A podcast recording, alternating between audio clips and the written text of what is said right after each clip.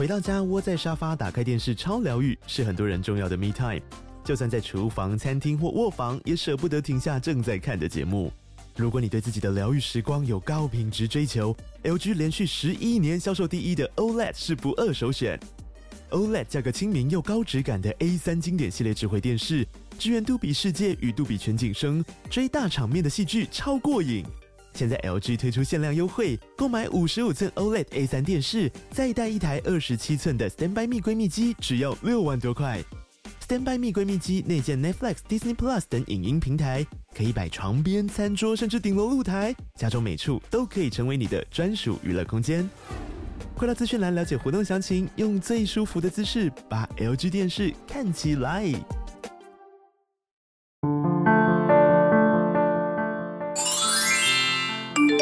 告白那一刻，有新集数上线，点击收听。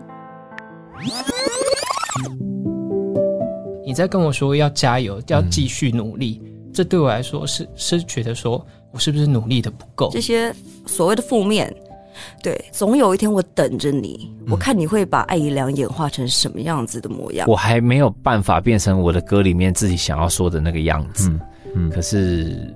我知道那个方向，然后我也还在前进。那如果我今天可以用一首歌去陪伴别人的话，我在一个我不晓得的时候，也许他可以得到了一个力量，那我会觉得太棒了。那就是我当歌手的一个意义。应该讲，这一个听音乐的人，我也是跟跟团的人这会多喊，这是一个真好的代志。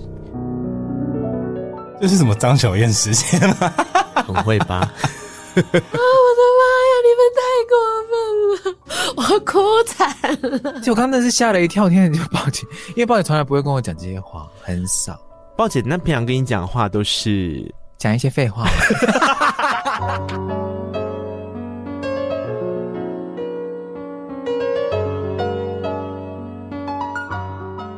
嗨，我是内克，希望你今天都好。在告白那一刻陪伴大家九百多天之后呢，我们想要来干一件不日常的事情。今年八月的时候，我们要策展了。当你走进台北市东门的好多咖啡，你将会看到视觉的告白那一刻。同时，在八月二十三号，也就是我生日那一天的晚上，我们会举办一场 live podcast，有为数不多的票券等着你来购买，加入我们的行列。详细活动内容我都放在节目资讯栏位跟 Instagram 了。说声生日快乐，就等你一起喽！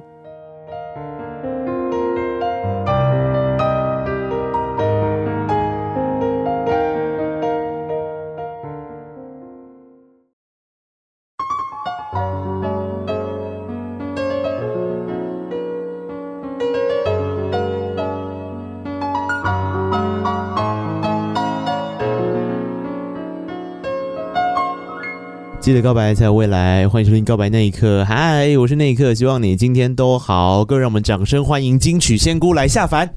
噔噔噔噔，我要转一圈，噔噔噔噔噔噔噔，自己带音效这样子。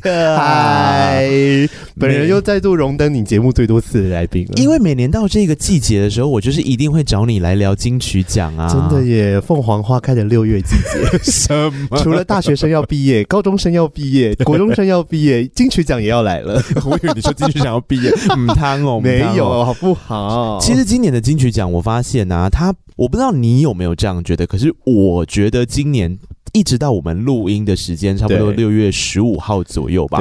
我一直觉得它的新闻量好像没有像过去这么的密集或这么的大，对不对？哎、欸，我也觉得今年好像安静了许多，所以不是我的错觉吧？是因为最近都在 Me Too 吗？我不知道啊，我真的觉得今年金曲奖的新闻热点啊蛮低的耶。嗯、你这么一讲，我才有发现。可是我觉得这件事情有一点可惜，就是我不觉得这一次的入围名单有很低迷。这入围名单确实开出来的时候，你就觉得说，哦，很明显知道，就是金曲奖知道去年在流行哪些东西，对，就是很很一致性的，大概就告诉你说，这就是去年这些最红的东西，嗯、而且是你该必须要关注的、嗯、的名单。所以其实说开出来的那一个那一个第一第一眼看到，觉得说，哦，还蛮重重就重那个那个大众的市场的口味感觉，然后。只是，只是有一些人可能会觉得说，那个口味好像比较偏文青那一挂，就是它虽然是流行，可是它是文青流行的那一派的类别这样子。因为现在就是还是有分嘛，就是因为分众分分众化，所以有一些那种流行音乐，可能大家还是会觉得说，哦，比较偏呃文青在喜欢听的那种，或者不是那种很。主流通俗挂那一种的的的类型，可是、嗯、可是你看，其实看有些入围者，我觉得还是面面俱到，都还是有放进来在这里面这样。嗯，嗯我觉得这一次的入围名单出来之后，反而在我的同温层里面在讨论的一件事情是，评审团主席好像真的会跟入围名单有很强烈的画风连结。你自己会这样觉得吗？哦、多少还是会，嗯、尤其如果假如今天，因为因为现在是主席制嘛，那如果主席找了很多是他自己熟悉的人嘛。就是他组成的这个评审团，嗯、那呃，大家可能多少都会对这个主席之间有一些嗯。革命情感，就是相处的一些制作的可能一些友谊建起的那样子的建建起建起，哎一双关 建起的那个那个那个友谊嘛。嗯、那在做票选的时候，可能多少会觉得说，哎、欸，他这张作品可能跟他有点有一些嗯呃关系啦。那我可能会有一些印象好的分数啊，就纯粹可能是有一些印象分数会很掺着在这个选票选里面。因为我觉得这个主席制的讨论好像都没有停歇过。这几年所谓的改成主席制的意思，就是。是往年的时候，金曲奖的评审主要都是文化部会有一个资料库、系统库，然后他们就会自己去邀请，是文化部自己去邀请，组成一个评审团，就像现在金钟奖还是这个样子。对，然后可是，在金曲奖好像就是这几年开始，他们变成跟金鹰奖一样，都是所谓的主席制。那主席制就是他们选出了一个主席来之后，这个主席来去组成评审团。对，没错。对，所以他其实你说好处跟坏处好像都。不管你在哪一种制度里面都找得到，比方说，如果今天是一开始我们最原本的制度，可能很多人就会说啊，跟流行音乐产业脱钩啊，或者说评审的意见太分歧啊，因为可能有学界的人嘛，然后有政界的人嘛，有呃这个音乐评论家嘛，就大家会比较散的意见，无法集中。还有一些小农，小 农应该是不至于到小农，可能有音乐小农，但应该不至于到这是小农吧？养鸡的啊之类的。啦，才不会到这个地步。文化部不排除提高，但我我我要说的是，呃，可是到主席制之后，它的另一个风险就是它容易被人家，我觉得是说被人家解读哦，就是解读成说啊，主席一定都只会找他非常熟悉的人，然后呃，这个其他人，就像刚刚 Eric 讲的，我们可能就比较容易去想象说，因为有一些裙带关系嘛，多多少少还是有印象分数，印象分数啊，对。就都会说，哎、欸，这张可能是跟这个主席，可能会是跟这个评审。有一些还不错的关系，那我觉得，哎、欸，我自己听也喜欢，好加分加分。就我觉得完全避不掉啦，这种事情真的是避不掉。对啊，可是可以说的事情是，比方说很多人去问陈建奇，他们这一次的这个状态，或者是陈建奇自己有入围嘛，基本上他们还是有尽力去做到所谓的回避。回避对，一定要做回避啦。对啊，回避归回避，但是那个有时候我刚刚讲了嘛，就是。嗯印象分数，以及说跟可能他之间内心的一些呃关系那样子的状态，他多少还是会想要让这个作品有一些被看见的机会，所以这个真的就是。那你自己你自己觉得主席制或者是非主席制，就是像以前那种制度，如果你今天是文化部长的话，你会觉得到底哪一个才有办法反映现在所谓的金曲奖或金音奖一个时代的音乐脉动啊？我蛮喜欢主席制，是因为。主席当然可以自己组自己评审团，可是我觉得在组自己组评审团这件事情，好像我觉得文化部可能还是要有一些规范呢，就是就是你在找评审这个。可能是要确认一下这个评审的组成的的的样子，应该是也就拉的比较中庸一点，就是它的力道还是可以再下去一些些，而不是说我完全就是给这个主席，或者是说，或者是说主席制，然后那个评审团的组成可能是比如说一半是文化部找的，一半是主席找的，就是这样会比较有那个评审团的组成，看看起来会比较有一些不一样的地方在啊，这样子吧。我其实到现在也不是很确定了解现在的。评审团组成的那个逻辑是什么？对对，因为毕竟我也没当过真正的评审，所以我也 I don't know 这样。是，但因为我觉得的确评审的组成真的会影响入围名单跟得奖名单，这是毋庸置疑，因为这就是人评出来的奖项啊。对啊，对啊。就因为 Eric 最近跟我也是当了某一个音乐奖项的评审，然后我自己的心得里面，我就发现其实评审的确会有个人喜好的部分去做拉票。或者是会，就一定会啊，因为你你想要去抓出这个时代能够代表这个时代的音乐，在目前这个碎片化的阶段的时候，评审自己聆听的习惯，对，跟他聆听的角度，就变成是会确定确确实会特推这些特定作品去做一些支持跟、啊、跟这个拉票的声音出现。对啊，对啊，你自己觉得这当在这当评审的心得是什么？我个人就是觉得大家讲话都好厉害哦。哎、欸，我也觉得、欸，哎、嗯，就是我先跟大家分享一下我们这两这一次当这个评审有趣的的一些小故事哈。各位，如果你刚刚岔题的话，我们不是在说我们两个当金曲奖评审了，对，我们在是我们在当另外一个音乐奖的评审，这是我们两个最近的新心得，先跟大家先打预防针。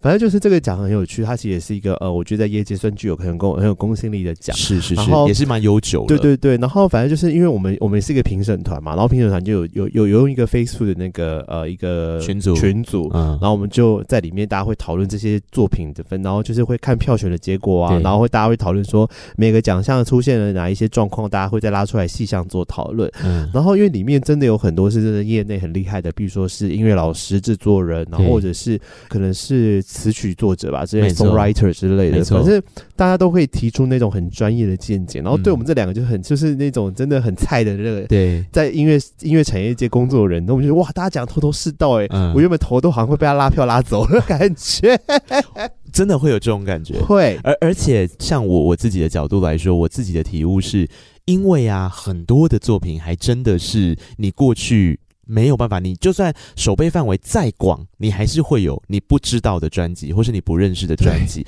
然后你自己在聆听的过程，在这个这一次有有有，就是因为大家，然后我特别再去找一些别的东西来听，就哇，原来。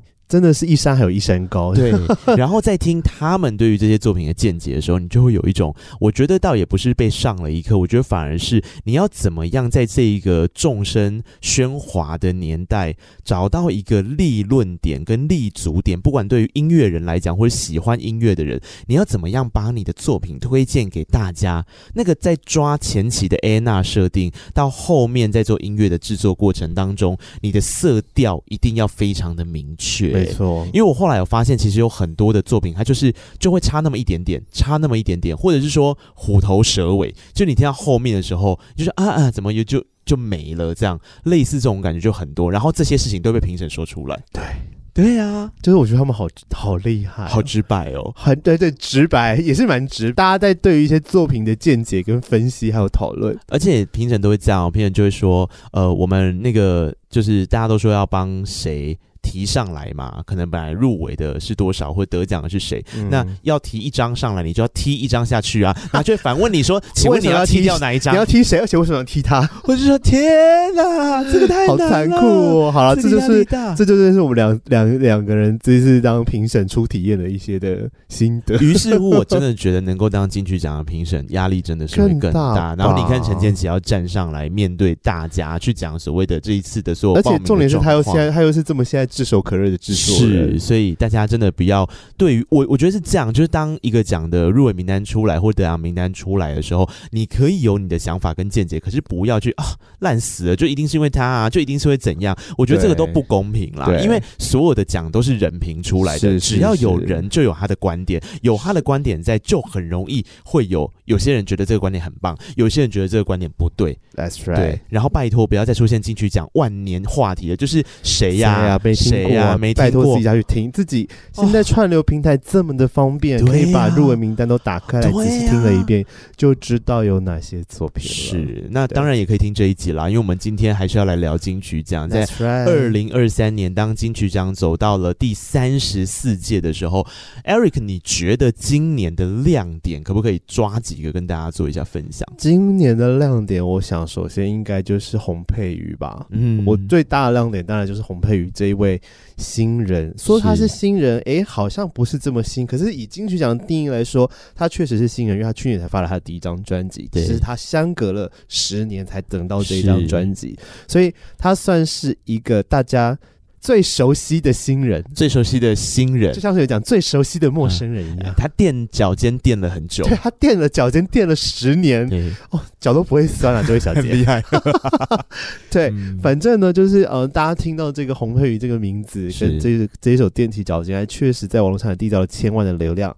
那在去年终于发行他这张名士的专辑、嗯，那我觉得这张专辑确实呢，啊、呃，在不管是在制作上跟他的演绎上，确实都表现的非常好，也终于在这一次金曲奖用获得了评审的肯定，入围了八项大奖。对，这个真的是对一个新人来说，跟我觉得他是一个很不容易的事情。那我觉得本身这也是对洪佩瑜的回归来说，是一件很具肯定的一件事情。而且这几年来，应该很少有像洪佩瑜这样的例子出现，就是说他以新人之姿，然后入围了金曲奖高达八项的入围作品，而且还是最大赢家。对。这个很少哎、欸，哎、欸，他好像真的是打破新人入围最多，因为我看到好像有人做一个记录，对，确实是他是所有新人里面，呃。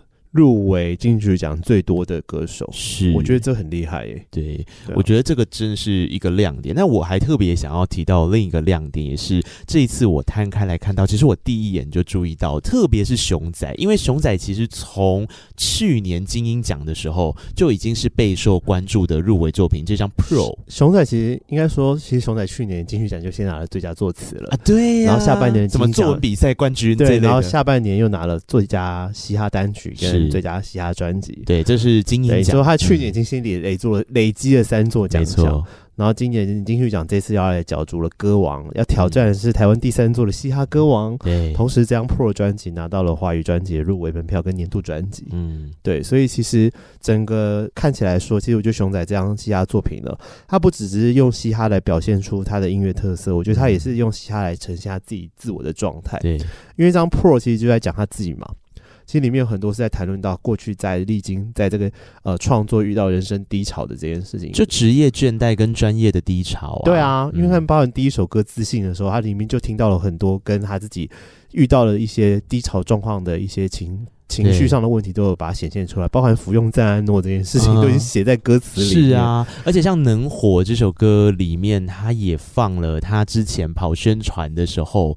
DJ 跟他说：“哦，我觉得你就是唱歌，就是呃，没没有那么好听那一类，就他会把一些自嘲的元素放进去，然后对他会去提到。你说李明一吗？没错，我觉得这张专辑很厉害的地方就真的是这样，因为我自己本身对于饶舌或者是对于嘻哈的音乐作品的涉猎并没有非常的多，可是对我自己来讲，我觉得这张专辑它突破了所谓的同温层，它让很多即便平常不没在听饶舌的人，他都会很快进入。”而且被圈粉那个情境，然后他中间又有不断的去找很多人，包含了唐老师嘛，然后还有包含了伯恩，然后包含了他妈妈罗大佑等等的，对，去录有关于所谓的专业这件事情，他们怎么去定，他就有点像是过场，因为他是一段对话，嗯、对对对对对，或者是他自己一个人讲的话，然后再去搭配他自己的这些歌曲，整个 flow 走下来，其实我非常喜欢 Pro 这张专辑，Pro 是真的蛮有趣的，嗯、而且就是里面还有 diss 了星座学家，对对对对，没错，而且就是。Diss 完之后，下一个就是唐老师出来讲话。对，就你会发现他还是用一个非常包容的，跟就是很平心而论的告诉你他的音乐作品，然后他就是专心的在谈一件事情。当你的专业遇到了自己质疑自己的时候，你要怎么去面对它？没错，这个主题从一而终的贯穿了这张专辑，我觉得完整度很高。不过男歌手，我个人是私心，真的很喜欢 Hush 啊。嗯，对，我相信你应该也知道我对 Hush 的爱。而且 Hush 这张专辑真的也是非常的本位，很难得有歌手，尤其就是男歌手，对于情欲这一块呢，有他独特的见解跟掌握。嗯，尤其像一开开场的娱乐自己，就很明显可以知道是关于在跟自己如何相处。没错，我觉得大家，我觉得好像最近好像大家很喜欢跟谈论如何跟自己相处，熊仔也是嘛。对啊，然后 Hush 也是，可是 Hush 他两个完全是截然不同，跟自己相处的方法，一种是跟自己身体的相处，对，很重要，对。对，要如何好好的善待自己的身体，嗯，同时呢，当你要去跑吧的时候，遇到一个晕船的对象，你又怎么好好去摇醒自己，对，这件事情也很重要。是是，而且我觉得 Hush 他这一次，就像刚刚所提到的，应该是他过去到现在第一次把自己放在这么的前面。对耶，我觉得玛莎让他变得变得很前面，因为过去他可能会躲在某一个议题的后面，对，来去唱歌，来去做书写。可他这一次。屏蔽这样，他就是在最前面的那一位。我现在是老娘啊，老娘就是站在最前面给你们看。这个真的是一个大挑战，但他的大挑战要对决的不是只有刚刚讲到的熊仔或者热狗啊，他还有吴青峰。对啊，就是也是把一切都燃烧了非常旺盛的吴青峰，嗯、找来十位呃呃，不管是古典界的，或是老师界的，或是跨国界的音乐人来跟他一起合作，嗯、然后让这个、企图心强，对，企图心强啊，就很想要证明说。我可以跟这么多音乐人合作，但是吴青峰还是可以把它做的非常到位。对对，他的制作，他的沙龙很大了，他的沙龙很豪华。他可能在某一个阶段给自己很多的功课跟要求吧。对，对，对，我觉得从这张专辑听得出来，好像是他对于他自己到了某一个阶段之后，他希望能够去探讨跟能够去制作的一种挑战。呀然后他克服了这个挑战，甚至把这个挑战做得非常好。这样对。这个也真的是，所以我觉得这次的男歌手非常的精彩，华语男歌手啊。呃，另外就变成是大家也很看好，大家不要说他是黑马哦，我觉得他其实很厉害哦，那就是贺哦，The Cran，对，他真的很厉害，因为在这个时代下，可能会写、会编、会制作，其实虽然。过去可能 Ozzy，然后在早期还有周杰伦、陶喆这种，所以我觉得他的出现是代表了另一种新的声音的象征。是他，因为现因为其实贺的音乐看起来很比较偏卧室类型，对，就是对，可是他的东西又可以把它保留住那一种呃卧室的精神之外，但是他又有个人的特色，然后加上他那个呃很正统的英式的那个英文咬字的发音，他的咬字没错，那咬字很独特，非常迷人。对啊，嗯。我们都是应该很难学得来吧？很难啊，而且他东西真的也很生活感了，所以，所以我也觉得贺的出现确实也在这这一次的，而且他也是新，他也是这一次要角逐新人，又要角逐歌王，所以这是一个非常不简单的人物，不简单，不简单。好，我们刚刚就是聊了华语男歌手，那另外还有一位是中国大陆的民谣歌手叫赵雷，然后这一次要角逐的男歌手里面，大概就是这个清单。Right。可如果我们走到洪佩瑜这个大赢家的视角，当他要角逐歌后的时候，哎、欸，我跟你说，我真的在 PPT 上找到有人帮他整理。洪佩瑜是打破新人首张专辑的入围项目记录，对吧？你知道原本的记录保持人是六项，共有四组，包含了第十一届的纪晓君，啊、嗯，第二十一届的徐佳莹，对，第二十八届的草东没有派对，嗯，第三十届的 Ozzy，哇、哦，所以现在洪佩瑜是最多新人入围项目的记录保持人，因为这张民视共入围了八项，好啊，那他现在就是要打徐佳莹啦，没有，他要打徐佳莹啦，在华语女歌手的部分啦，对不对？他要跟他要跟徐佳莹来一个 PK，但徐佳莹还帮他入围了一首，哎啊，对，是不是很奇妙呢？佩瑜啊，佩瑜，果然是我们洪家的骄傲啊！你怎么看华语女歌手这一次？怎么看哦？对啊。嗯我觉得还蛮，除了洪佩瑜的入围，确实是觉得让，就是觉得这种评审就是好像，嗯，还蛮有 guts 的，对，就是有让他想要尝试挑战歌后的地位，是，但就是看评审有没有 guts，真的是让新人跟歌后一起拿，嗯，我觉得这就会很有话题了。应该金曲奖至今还没有新人歌后一起拿过的哦，没有，哇，所以我觉得今年有可能会出现，但也很难说，因为毕竟我觉得有一位有一位入围者，我觉得他。呃，也蛮有机会的，就是阿令。对，哎、欸，你跟我想的一样哎，我也觉得阿令，嗯、虽然我不是一个呃呃，我对阿令音乐可能一直都不是一个表现一个，就是出于特别喜好的、欸。你真的跟我一模一样，我已经知道你后面要讲什么了，好快乐。只是我还是觉得认真必须说，就是他是真的有认真的把这张专辑做是做到很到位，然后。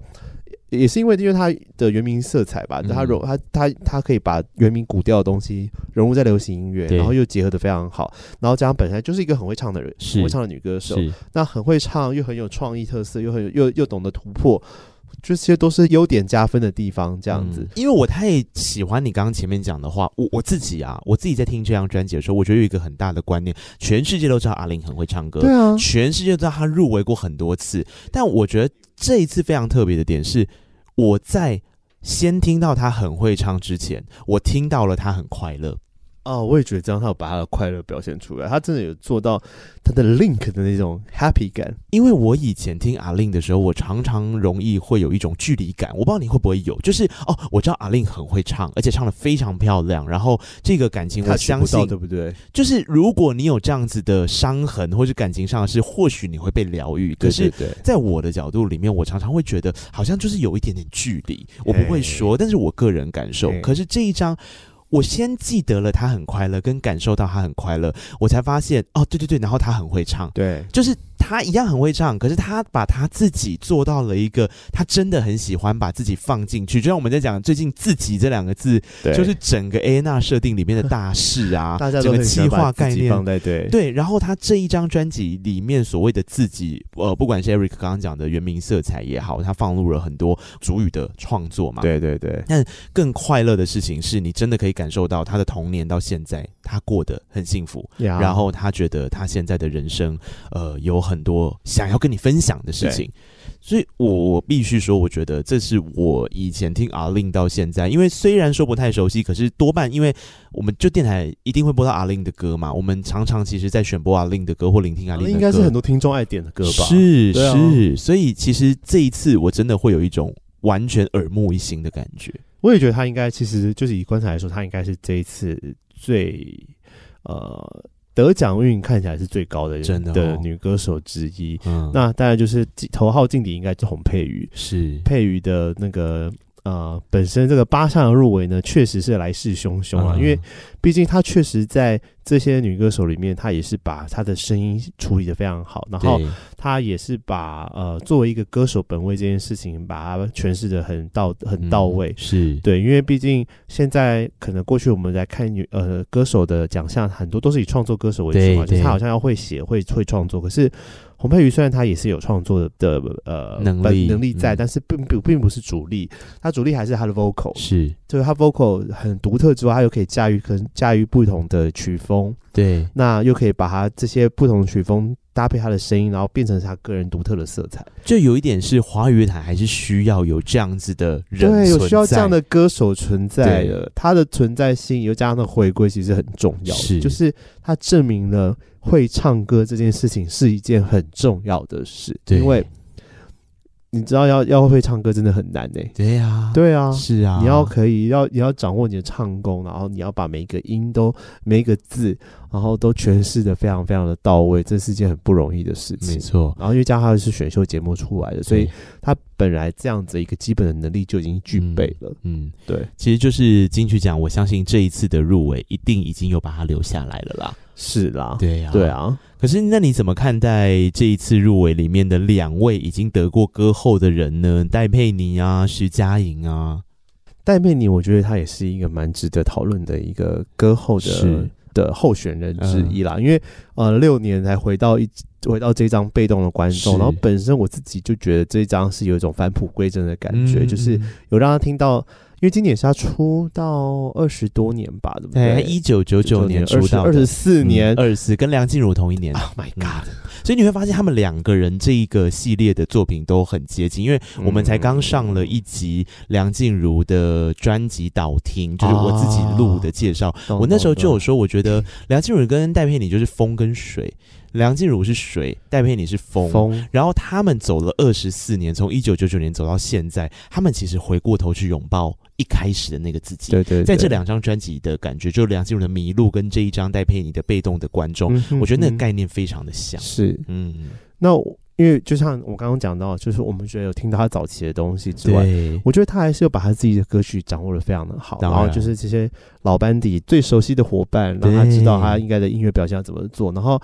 就是包含他的创作吧，因为像我觉得这他这次在佩妮有入围的最佳作曲嘛，对。然后我觉得赢面很大，是因为那样子蜿蜒的曲式，嗯、我觉得是就是很带佩妮 style 的东西。然后这么多年了，他还可以把这样的东西发挥的很有他的个个人的色彩跟他的特色，我觉得这是件不简单的事。我觉得他跟艾怡良就是两个作曲的这个。宝藏人物，宝藏歌后，就是你就觉得说，艾怡良现在应该是 VIP 了吧？对对对，就是这个奖项的那个 VIP，你就是他会觉得说，我每一年都需要来入围一下这样子。就作曲人这两个女歌手真的非常厉害耶。对，哦，那这个是戴佩妮，我觉得这张专辑也是非常的好听。然后这是她第十二次入围金曲奖了啦，其实她已经得过五座金曲奖了，她得超多，对，对他入围的奖项跟得的奖都很广泛。他有最佳作曲、最佳女歌手、最佳专辑制作人、乐团跟编曲，全才的一个音乐人，很厉害，很厉害呀呀呀！那这次拉拉呢？你怎么看《给》这张专辑啊？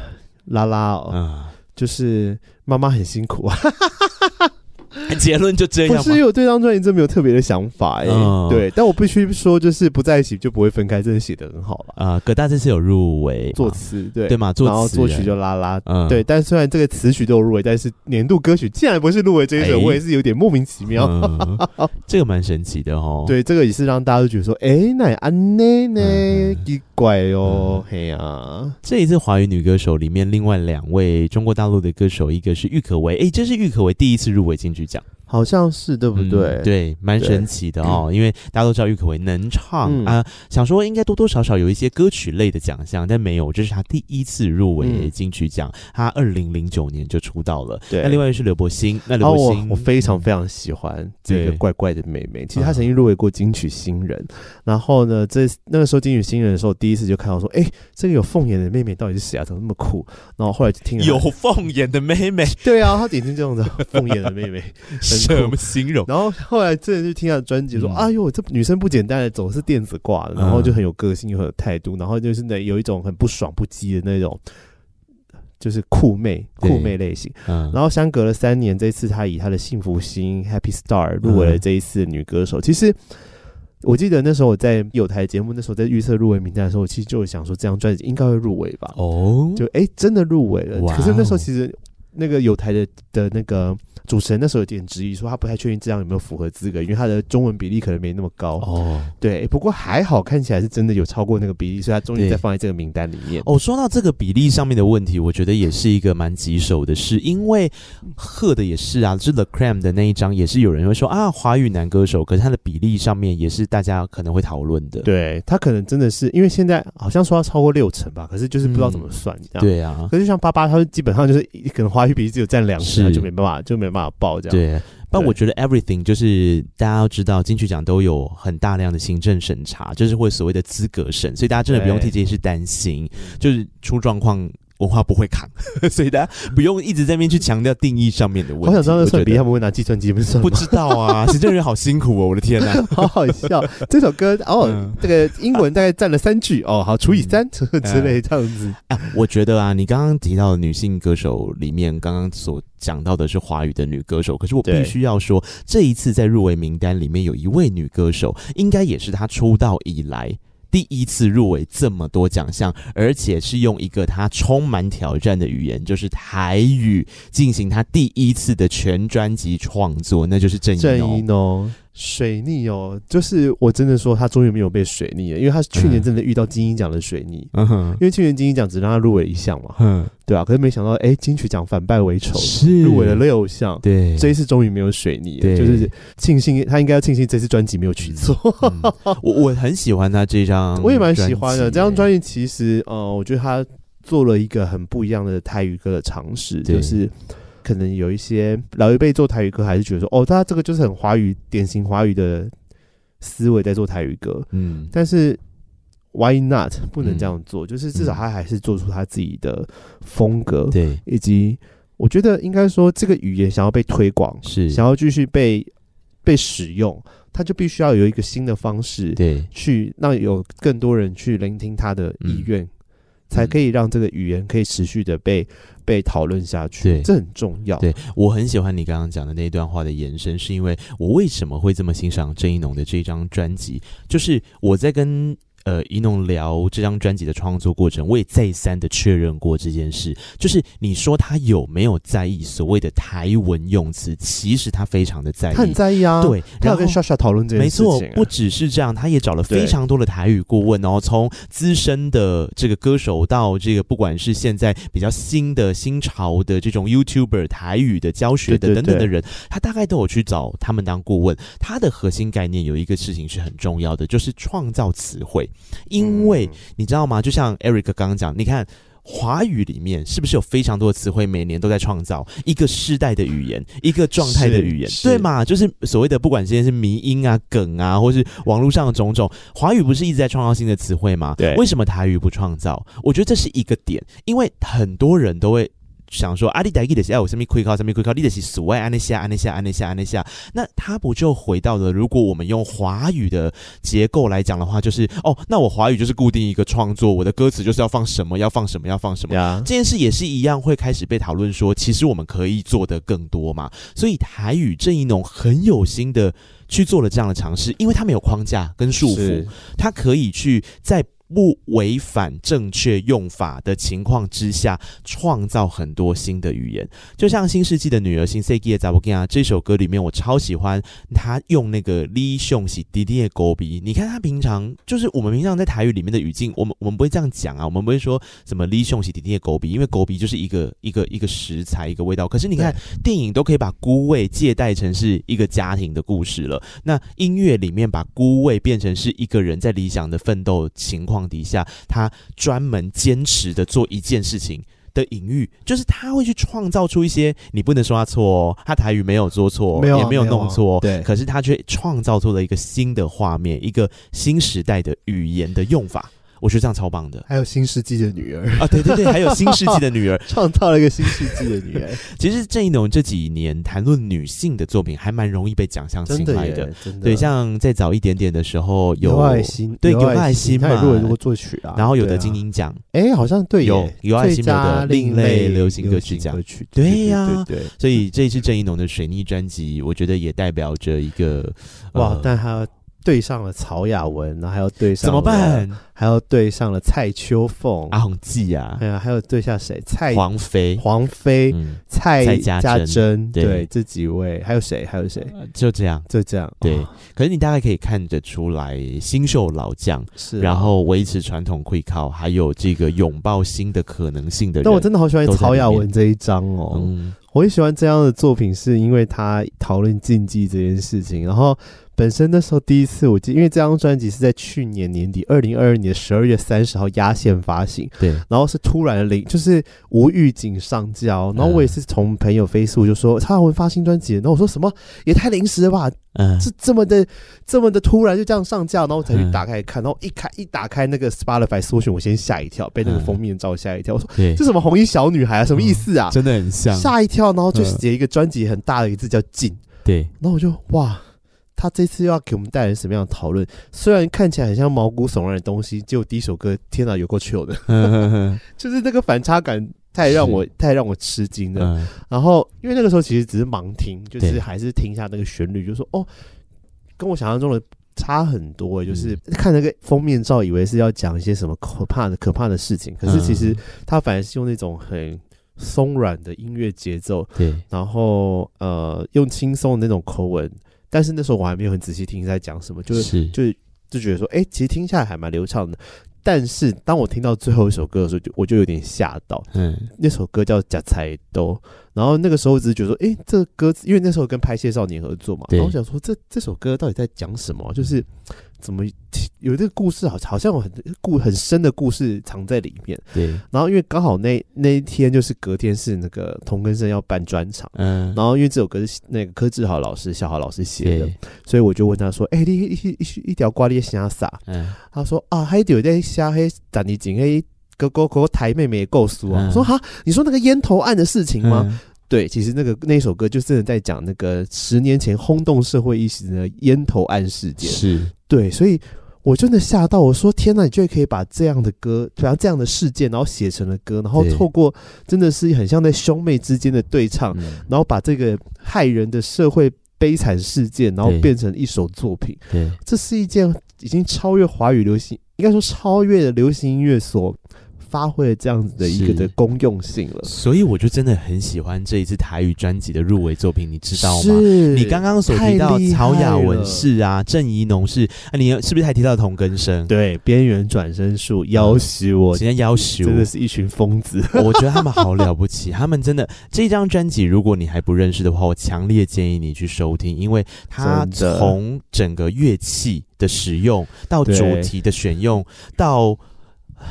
到杨智博那神经病的那个气化脑，他是三八，他真的 就是他把很多的，我觉得很多的概念一层一层不复杂，也不也不厚重到让你喘不过气，可是他去把帮妖怪翻案这件事情结合到了很台湾的元素，以及我觉得也是在帮他们这一群同根生，就是从学院派出身走古典路线的到流行音乐跨界的这一群人做了一个翻案。呀。所以这张专辑确实，以我的私心啊，我当然希望他可以在今年，因为他入围四项嘛，是最佳台语专辑、最佳年度专辑、最佳乐团跟柯照老师的最佳专辑制作人。对，我当然私心可以在今年金曲奖上面，他有一些被讨论的声音，甚至有得奖的机会，因为他真的是一张。哦，很另类的存在，是。就是很难得有一群人，然后第一张做了演奏类的专辑，然后第二张突然的人生，可就冰冰冰冰做了这么用力，然后还 是冰冰冰冰，对，然后还然后还把一些我们很熟悉的一些民间故事写成了歌，嗯，没有想过哦，虎姑婆有一天有了自己的主题曲，林头姐姐她知道原来她遇到的是渣男，对、啊，然后八宝公主哦，原来我们有一个这样的妙这样的故事，嗯、原来七夜八也是一个 BL 爱情故事，嗯、你从来都没有想过，原来我们这些熟悉的民间的传说会变成是这些这么热闹而且。这么可爱以及这么有人情味的一些是的人生状态，是，这是透过他们这样子的翻转，以及他们这样子对他们的呃发声，对，以及他们的创意，才可以做出这样的一些有趣的事情。当然，我觉得这归功于真的是柯志豪柯大的那个巧手啊，对，以及他天马行空的才华，对，才可以把这一群。歪歪怪怪的人，然后把它变成 变成更歪更更歪更怪的状态。他们真的是哦，我我真的觉得这一次哦，如果你有时间的话，你真的要把台语专辑的这些入围作品都听听看。我人这一次觉得台语专辑的那个精彩精彩度真的是不不输华语专辑。这应该是我这几年来看过让我印象非常深刻的一次，就是整个台语专辑摊开了，就、哦、就是都是非常厉害的作品。而且其实老实说。呃，因为其实之前我在那个别的有台有有做那个得奖预测，对，然后。虽然那期还没有播啦，但没关系，我可以先爆雷，我讲什么。反正那时候我们就来聊台语专辑，我想要压谁，然后、嗯、然后年度专辑下来，然后年度专辑其实我当然私心就想要给同根生嘛，因为我觉得这太有特色，就是很作为二零二二年度代表当之无愧。但对于台语专辑，我想要给谁，你知道吗？如果说自己自己有一个艾瑞卡奖的话，好，你会给谁？我会给万寿菊哦，对，黄浩庭，黄浩庭，这真的也是一个不简单的作品、欸，他真的是我到现在。一个还没有访到他觉得很遗憾的事，我大概已经跟我制作人说，就是我真的很想访黄浩庭，然后每次我们要敲的时候，时间就很不巧，比方说他国外吧，对，就是巡演或干嘛，啊、因为我们因为那段他宣传前那段时间，我就是满到不行啊，我卡不进去，然后等到真的可以卡的时候，一直没机会聊。我超爱这张的，我也很喜欢这一张，他是我们台南人啊，啊，有哪里台南的乡亲啊？因为一季度转起来在瞎盖着台南啊，对。对啊，其实那个时候我记得我曾经帮有一个呃旅游杂志写了一。篇文章就是那个时候，他们叫我推荐，比如说今到哪个城市不一样，可以推荐什么样的作品。然后我那时候就有特别 highlight 出来说，到了台南要听这张万寿菊，因为当然除了他是台南人之外，他也也写了很多台南的东西。是，那包含了我觉得在那个那个一些关于那种兰博恰恰的一种，对，他那种那种 feel 啊，哈、嗯，真的也是很有台南式的精神在，是不是？然后那一天呃遇到小树，小树他对给他得给他一个称赞是，他他接起了。台语的那股骚味，嗯，就是他他觉得。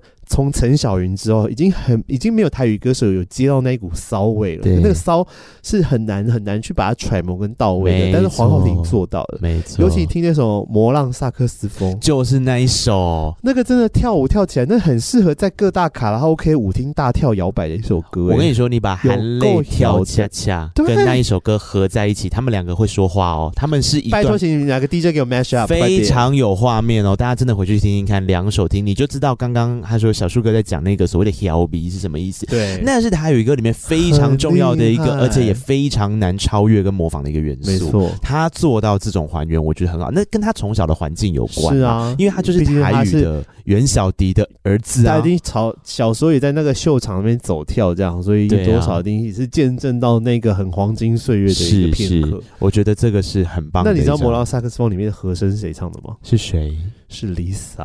哇，对，就是那个那个，我每次在听那个魔浪萨克斯风，我都会很仔细听那个和声，因为和声也很强耳。我以为你说就是那个金曲奖应该要还他公道的 Lisa。That's right，就是金曲奖需要还他公道的 Lisa Jati。因为我们这很好笑，就是。好，这个应该可以讲吧？就是我们在那个评审的经验，另外一个奖项的评审经验的时候，然后我们每次只要讨论到这张专辑，然后就会有评审说。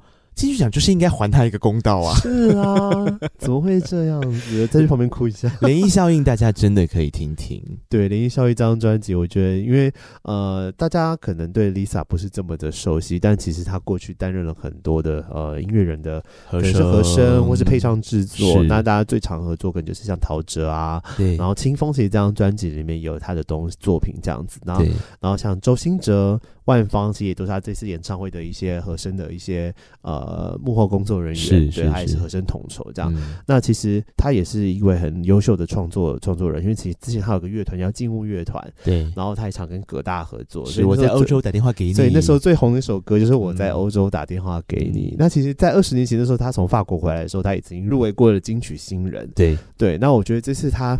相隔十三年，再回到歌坛，以歌手的身份发行这张《涟漪效应》专辑，那也尝试了跟很多不一样的歌手合作，包括像陶喆啊、小安啊，然后呃，以及像刚才讲的葛大为，对，然后陈君豪、黄轩明这些不同的音乐人，嗯、然后激发出很不一样的音乐效应。听他的作品，你会觉得好像是也是在听好几个音乐创作人在一起打怪的感觉，因为他实在太丰富，太有聆听性了。嗯、然后他有电子，然后又有有很很都。会流行的感觉，然后又有民谣，然后又有他女儿唱的东西，对，所以就觉得很丰富的一张作品，真的是可以掀起你心中一点点涟漪的一张。是，我觉得完全可以，哎，他再再的证明了水的形状很多种。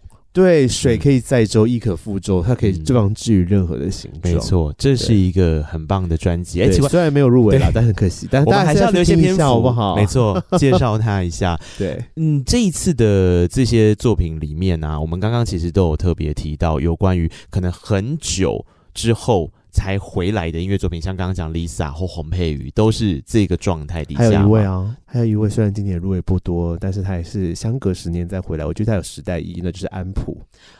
安普已经十年了，Oh my god！你知道上一张专辑是二零一二年吗？哎、欸，我都没有去算，所以你看这一次回来是二零二二年，所以他的话也是十年才发一张专辑，然后改了名字嘛。对，但至少他这次也以最好的时光入围了年度歌曲奖，就就一个嘛，对不对？还有李小龙入围了最佳编曲，哦，是齐哥，对对对对对、嗯、对啊！天，所以其实，嗯、呃，我觉得。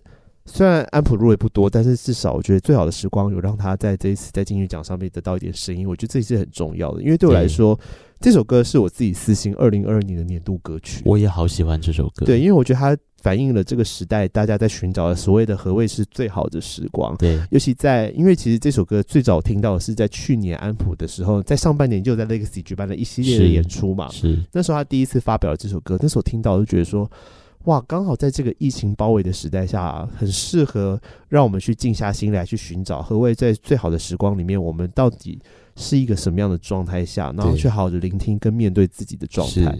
所以那时候在歌曲正式上线的时候，我就一直想着，对我们汲汲营营的过生活，但是到底是我们是要去，我们要去找最好的时光，还是现阶段就是我们最好的时光了？嗯、这真的是大家都在寻找的一个。人生的答案，而且我觉得这个课题还有另外一件事，是因为九五二二这一张安普的专辑，他花了很大量的时间在整理过去的自己。对，然后我觉得他就变成是一种在这么混乱的时代，当你要找最好的时光的时候，你不妨打开你的抽屉，当他还留着一些什么的时候，你拿出来晒一晒，拿出来跟他聊聊天，问他过得最近好吗的时候，其实你也安慰到现阶段的硬碟。啊、对，像我昨天打开部分，打开我的硬碟就哇。好多旧照片啊啊啊！是旧照片，你要讲清楚哦。我刚刚想说，还有硬点的哪个部分？你要回味哪个部分的自己？我发现我笑太大声，刚刚气质也很担心 会爆音，会爆音这样子。好，呃，我台语专辑想要再补一个人，就是蔡秋凤。啊，对对，阿红姐啊，唱戏在归档啊，这陶吉拜他入围了专辑奖。他之前是入围歌后，可是也是这几年的事哦。他之前从来没有入围过。对，那他这一次这个《连足安》这张专辑，他入围了台语专辑年度专辑跟这个台语女歌手奖嘛。是是是，我觉得阿凤姐这张专辑也是有点像你刚刚说的，因为比方说童根生遇到了柯志豪老师，对，他遇到了陈国华，然后他在这张专辑里面，比方说像《连竹湾》这个系列的一些主打歌曲，开门的那前面几首歌曲，嗯、其实做了非常多把他这个人放轻的动作。嗯、也就是说，因为大家都知道他的鼻音是招牌，很有特色，可是过去的唱法里面有时候会让他觉得有点沉重，是，然后苦情，对。苦情，可是这一次的词啊，他除了苦情、委屈、无奈这一类的，因为朱安就是鲁迅的太太，然后读这个是一个很可怜的故事，就是这个太太就是因为他们本身反正就不相爱，鲁迅就不爱她，鲁迅在外面谈他的恋爱，然后他太太就在家里负责帮他照顾他妈妈。就鲁迅的妈妈，然后他就用这个角度去讲，就是他很可怜的这个故事，嗯嗯嗯、然后去带一个女性在一个时代下的无奈跟反思。是是是。可是你听哦，这么苦情的状况，然后搭配他的鼻音，你可能会觉得这是一个非常沉重的歌。可是他整个让他秀起来，哎，就是陈国华在整个编曲上面跟整个制作上面，对，你会觉得说好像带出了很不一样的心意跟决心。嗯、这件事也是因为上一次蔡秋凤入围的时候，很多人都说啊，是为了要卡那个传统席次，因为就是说。女歌手会分成唱比较新的风格的人跟卡传统席次的人，对。但其实这一次蔡秋凤并我不觉得她是所谓的卡传统席次哦，我觉得她还是有一直在她的专辑里面做出很多的新意来，对对对。所以这个也跟大家推荐一下，可以听听看她的歌曲。啊，那今年台语歌曲这么精彩之外，如果刚刚又讲回来，最好的时光入围年度歌曲，我们好像应该要讨论一下年度歌曲，因为每年年度歌曲都被人家说是最难最难评的。对啊，怎么办？你自己，你说除了最好的时光之外，你你自己还有什么特别可以跟大家分享的作品吗？就最伟大的作品 啊！啊最伟大的作品，你怎么看？这一次的入围名单里面，就是当然就是流量嘛，对，然后也具有时代意义，因为过周杰伦也是很久没有回来，是是是。然后啊，对呀、啊，我刚刚以为你说很久没有回来的人是周杰伦吗？No，是安安普。然后以及刚才就是以他的社会传唱度，他是最高的嘛，嗯、对啊，他这他其实是如果说以这个呃奖项的呃。标准来看，对，他是最最有资格跟最符合的耶。其实，嗯嗯、对，所以，嗯，至于他会得奖，我觉得这也是很难说，也是有机会啦。其实，对对。对啊，这一次的年度歌曲里面，徐佳莹的准明星啦，对，洪佩瑜的明示，嗯，然后你看徐佳莹跟洪佩瑜在这边对决了，对啊，然后周杰伦最伟大的作品嘛，郑一农刚刚我们提到那首《新世纪的查某囝》，对对，对，对，然后安普最好的时光，还有葛西华的梦梦。啊，这几首歌曲都是这个年度歌曲奖。我觉得在这一块上面的亮点就已经十分多了，你大概可以理解到说，其实去年从发专辑就被关注的人，大概在这边的音乐作品里面也都会有所呈现。以今年我们来预测的状态下，其实基本上该该选进来都有选进来，是，所以你会觉得说，哦，就是你就是你去年在常听的那些作品嘛，嗯，就基本上它就已经出现在这个名单里面，然后你好像也不会特别针对说这张这次的名单中再去再去聆听一些新的作品。可是去年像好像去年我就有再去听许君的新许君的作品，啊、因为我喜欢许君，你去年有说，对，然后还有一个。呃，一个叫吕彦良的一个男生，嗯嗯、对，就是我有因为特别，他们是真的好令，没有想到会真的放进来，他们然后特别去找来听，然后真的好喜欢，好喜欢。是，今年真的没有哎、欸，嗯、比较特别。嗯，你有吗？我有，因为今年对我来讲是最佳乐团，让我有一点觉得、啊、哇哦。因为每年大家都知道最佳乐团啊，对，是很难评的。对，那因为分众化，然后再加上乐团的风格越来越多元嘛，分众市场的关系。是。那今年就像陈建奇好像有在记者会上讲，就是今年的最佳乐团的竞争呢，而且他们的使用的乐器上面都让人家耳目一新，而且今年有一些是演奏类。对对对，就是他呃，不是，比方说大象体操啊，Robot Swing。Robot Swing 啊，不过大家你知道这一次是突破了自己，是因为过去他们可能就真的是纯演奏，但是他们有几首歌曲是在找人一起来去做创作，他们都是找 feat 啊，就有 vocal，就有 vocal，但偶尔是凯婷自己 vocal 嘛，对对对对对对对对。可是 vocal 变成他们的其中一种乐器而已，嗯，我觉得这个是一个很重要的概念。所以这一次这整个下来，比方说像 robustwing 好了 robustwing 我过去可能就哦略知略知，然后听过几首，比方说他们跟洪佩瑜一起合作的那首歌，但也是透过这一次金音曲奖跟上一次金音奖的。这种入围，他们去年也有入围金音奖这一张专辑里面的作品，然后我才发现，哇，这群人真的很不简单呢。因为以第一张专辑来说，他们就把音乐做出一个非常玩性的态度，是，然后让他想象中的机器声响，还有这种我们现在当代很在乎的议题，就是所谓的机器人 AI 的这种想法，去不管在歌词里面、编曲里面、画面里面去做呈现出来。Robot Swing 就是一个我觉得很酷的团，对，对呀、啊。我自己也非常非常喜欢 Robot Swing，、嗯、因为比本身在过去，其实他们一直都很有金曲缘。因为在之前 AI 干美来的时候，他就曾经入围了最佳单曲，那个时候就先入围了最佳的编曲。对，那这一次终于以首张专辑，而且我我个人是觉得，因为这一次其实有三组的演奏团嘛，然后除了申子彤是完全纯演奏，他们没有找没有找歌手来 featuring 之外，对，大象体操跟 Robot Swing 都还是有人生的一人生的呃建构这个架构在。对，那我会觉得。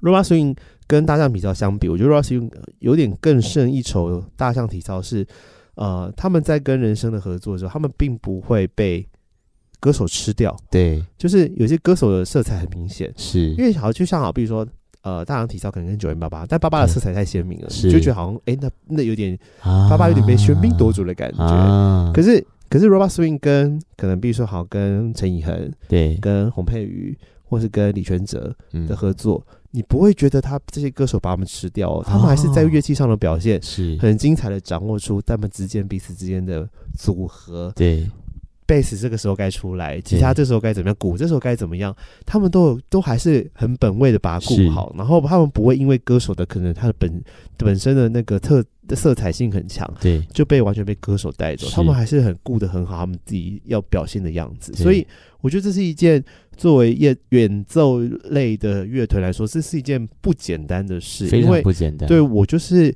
我今天只是请歌手来当客座的人，嗯、对。但你不准给我喧宾夺主，你必须给我好好唱歌就好。对，不要这么给我卖弄炫技，没有啦，就是。啊，我懂你的意思。表现的很好，所以我觉得这是 Robot Swing 在。跟大象体操相比，那当然两边曲风还是不一样嘛。一个是玩数字摇滚，那一个是玩 fusion，是当然还是不一样。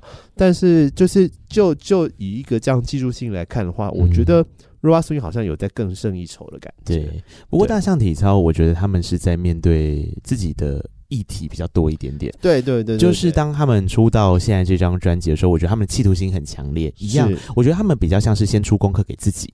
就是那他们除了大家所谓的数字摇滚这件事情之外，他们还要怎么样呈现？还能怎么样呈现？对啊，他们会不断的想要去，总是给自己在定义跟定位上的突破，and 再突破嘛。嗯嗯，所以我觉得他这张专辑是试图在做这件事情的勇气跟力气，我觉得是花很大的。然后说到这一次的那个最佳乐团啊，我觉得相信有一组乐团，他们应该觉得他们放在这边会有一种，哼，我是谁？我在哪里？为什么会在这边？应该是宇宙人吧。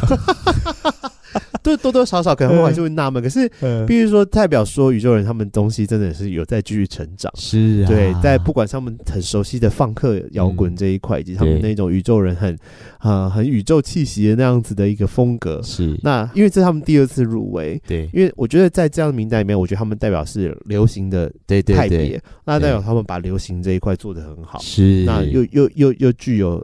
宇宙人独特的个性，欸欸、所以他们被放在里面，我觉得也是一个真的。因为把这家乐团打开来之后，他们的尴尬状态是因为，就是他们好像跟其他乐团就是格格不入的感觉。嗯，可是我觉得你讲的非常好，因为流行乐本来就要有所谓这样子声响。是啊，乐团就是我流行乐团很重也很重要啊。啊我我我在这里面搞不好是宇宙人票房最好的、欸。是，对啊，大象体操也很好啦，只是形态不一样，形态不一样。我觉得就变成说，它也反映出了其实乐团在走到现在分众时代之后，你。选择了自己的某一个领域跟派别之后，嗯、你有没有办法成为那个派别里面非常突出跟顶尖的？对，佼佼者很重要。那个佼佼者的位置，其实就是各据山头啦。我觉得就很像这样，他们就很像一个江湖。我就觉得最佳乐团真的很像一个江湖，然后你就是不同派系、不同派别，有江湖湖卡夫卡在里面。对，你在 cue 我这个吗？不是，但你还发现这个，哎、欸，真的真的哎、欸，天，真的声响也是不简单，好不好？搞不好黑马就是他，也不是黑马，搞不好老将就是他，老将，对，他真的是老将。是是是，这一次的这几个系列里面，我觉得我们今天在挑的哈，可能就是我们没有一个奖项一个奖项整理，因为你们也知道，就是就是 Eric 跟我的默契呢，我们就是基本上想要什么就讲什么。然后我觉得这也是一个让大家在金曲奖之前，你可以有一个比较简单的概念跟观念，先帮你复习一下啦，选择自己喜欢的事，先帮你认识一下，说，哎，今年到底有哪些入围啦？不要你一问三不知，虽然你可能真的都不知，没错。但是呢，通常我们照惯例哦，我们还是会分享一下心中的遗憾。呃，我们刚刚虽然呢中间已经有快速的安插了一个 啊工商遗憾时间，对，工商遗憾时间，我讲完了遗憾了，那换你讲你遗憾，我自己的吗？对啊，你知道我自己在这一次里面。还没有想到遗憾是谁？等一下，等我一下。有，我有想到。那我讲一个最佳乐团的遗憾好了。好好好，你说。其实我觉得 The Tac 没有入围有点小可惜。对对，我是不是就是要讲 The Tac？真的吗？我觉得我好像是哎、欸，可是我现在这样听起来像马后炮烦呢、欸。可恶！就叫你等我一下嘛。那我们卡掉重接。我我觉得 Tic Tac 很好，不用。我觉得 Tic Tac 很好，你可以说，因为我觉得 Tic Tac 这也是一个非常注重声响的乐团。是啊，然后他们玩 fast 玩的很疯嘛，然后我觉得我不知道哎、欸，我觉得对我来讲是一种我很想要一直有这样子的乐团出现在乐坛跟存在在乐坛的感觉，就它代表着一种。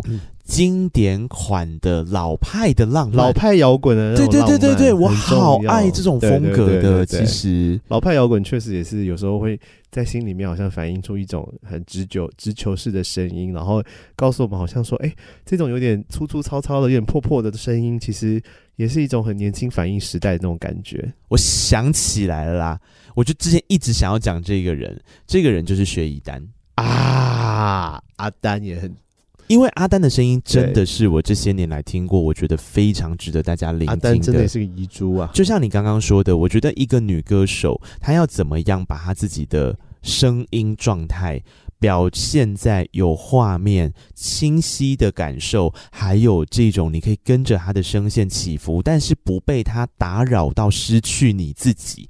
我觉得阿丹在这一块上面扮演的非常好的角色。可能他过往也是跟 Lisa 一样，有大量的和声工作，然后还有他之前在这个阿卡贝拉的耕耘，所以他非常懂得怎么样去掌握声音的层次，以及他怎么样说故事，不打扰你，跟不要跟你说，因为你知道有些人唱歌。或是有些人风格就这样，你给我听哦，现在就是这样，我现在就讲这个故事，你听，然后就色彩很鲜艳，很抢眼，对不对？对。可是他保留了听众自己的私密空间，嗯，跟他分享。我觉得创建出这种可解读空间，并不是一件太容易的事情。是对呀，啊，所以我非常，如果要我说，现在你刚刚提到说，我们刚刚讲 Lisa 之外，我的遗珠就是薛逸丹。呀，对，两位女歌手真的都是一大遗珠。是啊，很可惜。那当然安普啦，我觉得安普这一张的这个作品，因为还有入围啦，所以也不能算是遗珠。如果我们以完全没入围的话，对，对，完全零入围。那请问一下，你怎么看 Tizzy Bac？哦，TB 也真的小可惜啦。嗯、对啊，就是。嗯，改了一个风格，做了一个比较热闹的东西，那可能是，可是因为我本身就觉得，因为今年乐团真的竞争太激烈，真的，所以难免真的还是会被拉掉。是，但我真的还是觉得 TB 真的很可惜。对啊，有，我也是这样子觉得。因为难得慧婷玩那么疯，哼啊，对啊，这机会也是蛮难得的。我遇到他这样，对对啊。然后，如果是我自己在推荐一组，因为今年的乐团或者是说这个组合的状态真的是太多了。其实我自己有一组我也非常喜欢的乐团嘛，他们叫做奥羽山啊，说。演唱组合，对，演唱组合啦，应该正确定，他们应该是要报演唱组合。组合我觉得奥山他们的音乐，因为这是他们第一张专辑，然后之前的理查已经吸引了非常大量的这个目光，但是。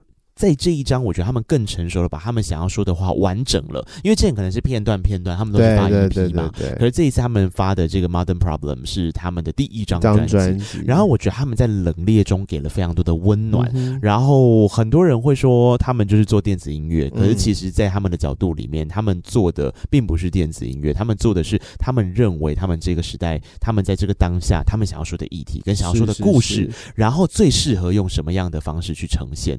所以我觉得。觉得他们在说故事这件事情，就是呃，小敖做创作主脑的这位小敖团员，他非常会说故事，然后他的词其实会让人家值得一再玩味，然后会有非常多的惊喜跟彩蛋，嗯、所以我自己会觉得说，哇，这次他们全部杠估，其实也也，也让我蛮遗憾的。像好好乐团也是啊，啊啊，我觉得好乐团毕竟。好乐团，我觉得他本身也在独立乐团，他是具有一个呃意义性象征，因为他们确实也缔造了很高的流量。那我觉得他们也把这种清新民谣的特质，呃，把它呈现的非常非常的好。对，那也是隔了七年才以首张专辑出现。那我觉得，呃，除了找李玖哲合作的一个突破之外，我觉得两个人的默契已经还是有达到那个非常成熟的状态。那是觉得还是有点小小可惜，可能在新人这一块没有没有被放进来这样子。对啊，对啊，对啊，对啊。后来我们就留一些篇幅给他们介绍一下这几张不错的作品啦，然后希望哎、欸，其实有些他们还有在等金鹰奖，对不对？对，因为是这最近其实是金鹰奖的报名时间，嗯、所以其实没有入围金曲奖没有关系，大家金鹰奖可以再继续干巴的。对，因为我觉得两个奖项还是切着比较不一样的角度在看待流行音乐啦。是没错，但是因为其实去年的金鹰奖就有被拿出来检讨了一番，对啊，就是、我想知道你这个想法、欸，哎，你的看法，就是、因为其实好、嗯，就像嘻哈类好了，其实去年的嘻哈的入围都是大家可能是很熟悉的那一些的主流嘻哈歌手，但事实上还有很多是可能被值得挖掘的一些比较是、嗯、呃独立派的一些音乐嘻哈，尤其像最近像大嘻哈时代的热播，我们才可以知道说，原来台湾人玩嘻哈了这么多，嗯、然后不一样的嘻哈的类别，其实都。它有它的不同的意义在，可是他们却没有被金鹰奖呃放进来。然后我会觉得说，那这样子的话，金鹰跟金曲的差异性是不是还是需要被好的去思考一件事情？确、哦、实，而且因为文化部的说法统一都会是说他们的奖项。不一样，因为金鹰奖用类型的方式做分类，然后金曲奖有语言的方式做。可是我觉得到这个时代之后，主要就是因为现在其实也很难把所谓的类型或是语言当成 one and only 的指标。因为现在有时候还是会考虑说，哎，这一个 artist 到底要被放在金曲还是精英呢？对呀、啊，就常还是会有这样的、嗯、呃讨论的声音。但是标准是什么？而且说为什么一定要这样放？嗯、这样的分化会不会是一件好事？所以很难说，但我觉得有讨论就是好事啦。有讨论表示，其实至少大家都会有被注意到的声音，而且 不管业内或者是这个业外的人都还是在关心着这个奖项啦。不管今天是金曲奖还是金鹰奖，因为台湾的流行音乐现在真的还是有很多值得珍惜的地方。我先跟各位亲爱的听众朋友讲，我跟你说，你常常会觉得过去的经典好歌很好听，你只想听过去的好歌，这是正常的，这是正常的。可是这不能代表说现在的流行音乐很难听，就是。这是两个不一样的事情。我们人总是会缅怀跟回忆过去的东西。我跟 Eric 也非常的爱听过去的经典老歌啊，就是这不冲突，这不是一件矛盾的事。所以我想要跟各位分享的事情是，如果你下次再听到你的朋友或者谁面说什么啊，金曲奖金曲奖谁呀？奖励那谁我们都不认识，他可能可以跟他说，他可能在听抖音吧，你就不要再听抖音了，拜托。对，你就跟他说。没关系，那你可以从现在开始认识他们。对对呀、啊，我是听告白那一刻的这一集。没错，对，好快乐，我们又一年过去，再见又一年过去了。Oh my god！天哪，我们会这样子继续聊很多年吧？希望我、欸，你每你每次都要靠这个，因为我们以后年度就是回娘家要算那个次数统计的时候，你就会持续在冠军宝座，因为你来的速度都会比歌手发片量的速度快，又一年就一次。对对对对，对好快乐，而且有时候可能会来一些什么特别节目之类的。对，好，我觉得节目的最后，因为呃，难免毕竟是金曲仙姑来嘛，对不对？我们刚刚虽然说简单的介绍了几个作品之后，这样好了，我想要年度专辑跟年度歌曲，如果你都压一首的话，跟一张专辑，你会预测给谁？年度歌曲我就刚刚讲到了嘛，就是我想要压安普的最好的时光，因为这真的是我心中我觉得最适合代表二零二二这个动荡一年的一首歌。那年度专辑呢？这个当然毋庸置疑，就想要压给自己，也是心头好的边缘转身术啦。嗯，因为我还是要提到说，这是这一张我觉得在二零二二它最奇特的一张专辑的存在。嗯、除了这个这个团本身就是笑诶之外呢，哈、嗯，这个音乐专辑也是把这个有趣的我们民间故事都翻完了一个全新的特色。好，那我觉得让流行音乐，让台语音乐，而且它不只是台语，它有国语，还有华语，有客语，客语，然后台语是，甚至它还有用到日语是英语在里面。那么这么跨种的语言，其实也是符合这个我们现在族群融合这样的概念。它其实也藏着原住民的语言在里面哦。哎、欸，好像有哎、欸，对，对对对对对对所以就是你可以知道这一群疯子，然后把真的发把台湾的这个多元族群的特色玩的这么的这么淋漓尽致，那我当然觉得他被放在年度专辑是当之无愧啦。是，我觉得你好讨厌哦，我跟你百分之百重叠，真的假的？那我有什么好讲的？不用讲了，就是刚刚我 就是刚刚他讲的那些观点，就是我的观点。那我们就看今年评审是不是真的跟我想的一模一样？爱哟、哦，拜托，我们就来看看哈这两个奖项。那当然。对，我觉得不管谁得，他一定都有他的意义在。然后关键是得不得哈，重点是你要不要听啊？你要听，要你要听音乐，才有机会继续被传唱下去。听下去，听下去，真的。后博啊，抖音要听，我我不会阻止你，但是我觉得这些音乐还是听听看，值得听，值得听的，可能在你身上会留下一些痕迹，陪你走一段路呀，很重要。感谢艾丽卡今天来，谢谢。刚下金曲仙姑，希望我们都可以预测成功。我们就明年见，明年见，明年见，保持联络拜拜，下次见。哇，你真的听完这一期的节目啦？那表示你真的是我们的忠实听众哦，非常谢谢你。现在可不可以让我要求你多做一件事情？请你到 Apple Podcast 点下五颗星，然后留下你的评论。你也可以到 Mixer Box 找到我们的节目啊，那就可以在下面留言跟我们互动分享哦。各大平台也别忘了订阅，才不会错过精彩的每一刻。